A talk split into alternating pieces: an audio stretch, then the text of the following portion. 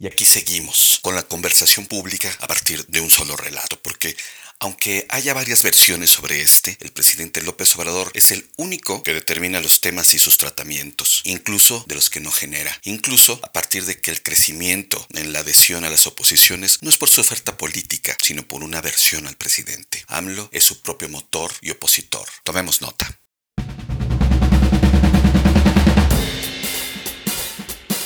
Asimetrías Comunicación, Política y Sociedad por Héctor Llerena.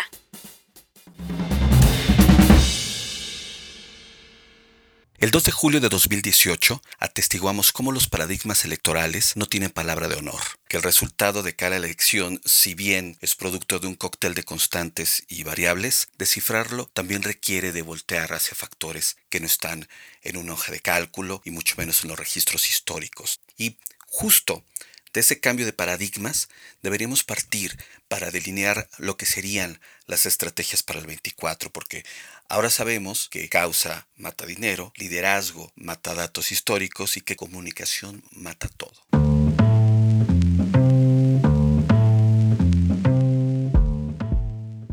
Hoy las preguntas van sobre quién será el candidato o candidato oficial y para la oposición debería ser el que hable más rudo contra el presidente o el que tenga más likes o el que parezca más decente y en nuestra cabeza empiezan a rondar caras, líneas de discurso que incendian al país, arengas contra los populistas o las que convocan a echar a la hoguera de la historia a los conservadores. Seguimos en nuestras cámaras de eco, oyéndonos a nosotros mismos, porque hoy las discusiones van de que si PRI van PRD, que si MC con ellos, que si solo PRI o solo PAN, cuando en realidad los partidos ya deberían tener resuelto un elemento central en estos tiempos una causa. A la oposición le urge una causa, porque con solo reprobar a AMLO no le va a ser suficiente. Y el oficialismo también requiere de una causa renovada, porque solo llamando a la continuidad de la transformación no les va a alcanzar para dormir tranquilos.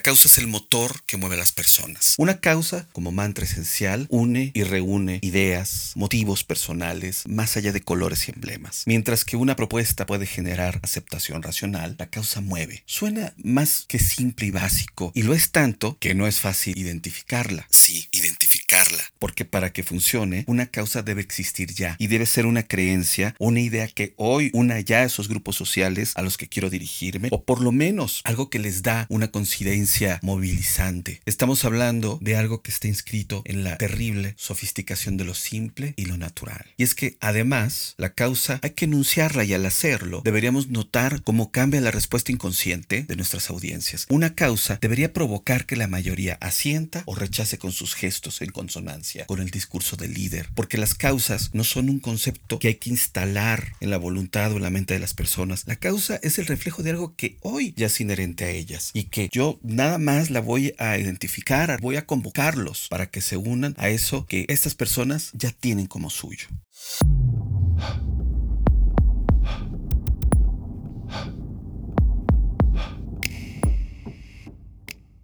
Es donde aparece el segundo elemento de la dualidad, el líder. Esta persona debe ser la idónea para movilizar a su público por la causa. No es cosa menor. Tal y como se hace en una serie o una película, el líder o protagonista debe ser la personificación de la causa. En sí mismo debe ser la viva congruencia con las ideas que le dan fuerza a una causa, porque la dualidad causa-líder tiene una sustancia principalmente emocional.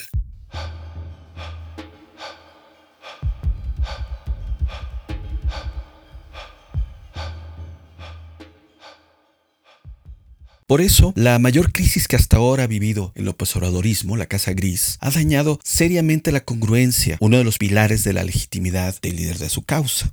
Por eso las explicaciones racionales sobre si hay o no conflicto de intereses o corrupción son solo piezas de una narrativa alterna, pues lo realmente dañino es mostrar cómo el hijo del presidente es profundamente incongruente con una de las principales sustancias con las que su padre ha construido desde hace décadas. Su diferencia radical con otros políticos y que sobre todo le han dado también la autoridad moral ante su público para ser quien señale a los corruptos del pasado.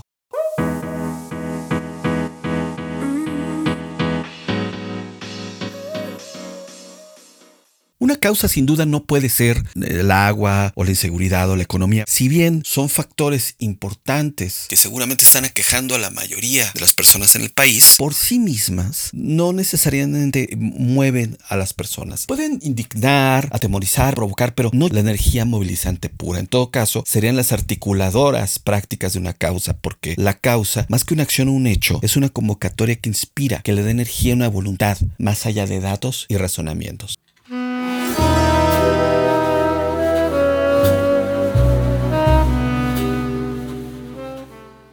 Y vaya, ¿qué es primero, la causa o el líder? Es el falso dilema de estos días, porque puede ser cualquiera de los dos antes que el otro. El problema no es ese, el problema es no tener uno o no tener los dos como hoy le pasa a los opositores. ¿Cómo iniciar una campaña en el 22 sin tener una causa poderosa y posibles líderes que la personifiquen?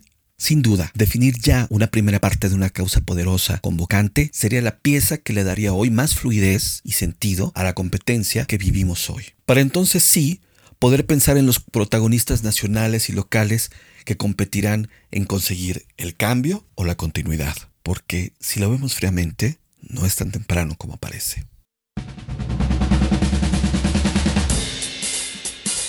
Esto fue Asimetrías con Héctor Llerena, una producción de Cartagena Digital.